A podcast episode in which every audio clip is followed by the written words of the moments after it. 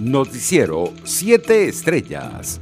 La aprobación de la vacuna contra el COVID-19 de los laboratorios Pfizer y BioNTech para su uso de emergencia anunció este miércoles la Agencia Reguladora de Medicamentos y Cuidado de la Salud del Reino Unido. Según lo informó el Departamento de Salud y Seguridad en un comunicado, la vacuna estará disponible en toda Gran Bretaña a partir de la próxima semana. El primer ministro del Reino Unido, Boris Johnson, aseguró que la protección de la vacuna será lo que permita a los ciudadanos recuperar su vida y hacer que la economía vuelva a moverse. Y en Venezuela, en horas de la mañana, el presidente de la Asamblea Nacional y presidente encargado, Juan Guaidó, pidió a los venezolanos no participar en el fraude del 6 de diciembre durante un recorrido que realizó por las colas para surtir gasolina en varias estaciones de servicio de Caracas. El mandatario interino convocó a la participación de los ciudadanos en la consulta popular que promueve el Parlamento venezolano. En otras informaciones, el economista Carlos Ñáñez aseguró que Venezuela suma 36 meses de hiperinflación y consideró una bofetada el bono ayaquero, aprobado por el régimen venezolano, de 1.800.000 bolívares. El profesor calcula de la economía venezolana en 2021 se reducirá 70 veces en comparación con el año 1999. La expresidenta de Consecomercio, Cipriana Ramos, confesó su sorpresa ante la participación de la vicepresidenta del régimen, Delcy Rodríguez, en la Asamblea Anual de Consecomercio. La dirigente empresarial no avisora un cambio o viraje en la política económica de Nicolás Maduro. Internacionales.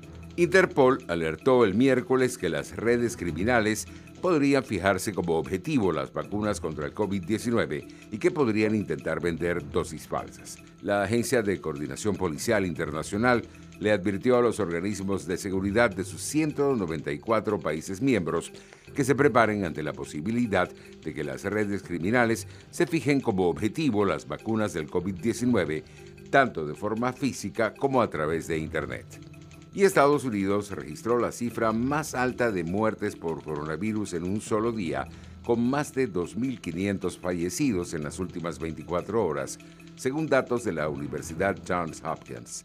El número de hospitalizados en ese país llegó a 99.000 el martes, un récord desde el inicio de la pandemia, según el proyecto Calvet Tracking. Economía. La aerolínea venezolana Láser suspenderá a partir de este 2 de diciembre sus vuelos hacia República Dominicana hasta nuevo aviso.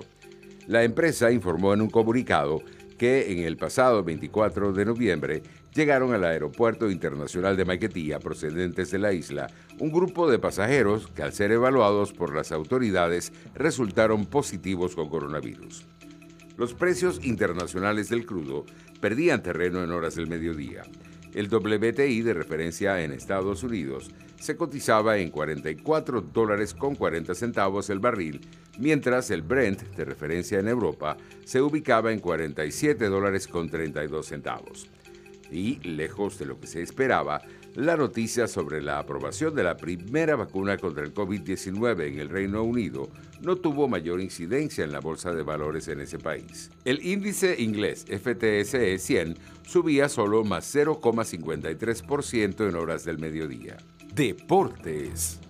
El delantero uruguayo Luis Suárez seguía entrenando en solitario este miércoles a la espera de la próxima prueba PCR que le permita integrarse a su grupo con el Atlético de Madrid el futbolista podría ser convocado para el encuentro del próximo sábado entre el Atlético y el Valladolid.